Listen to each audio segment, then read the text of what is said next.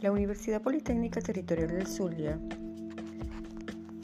presenta su nuevo cronograma de inscripción para el Programa Nacional de Formación Avanzada en Energía Eléctrica.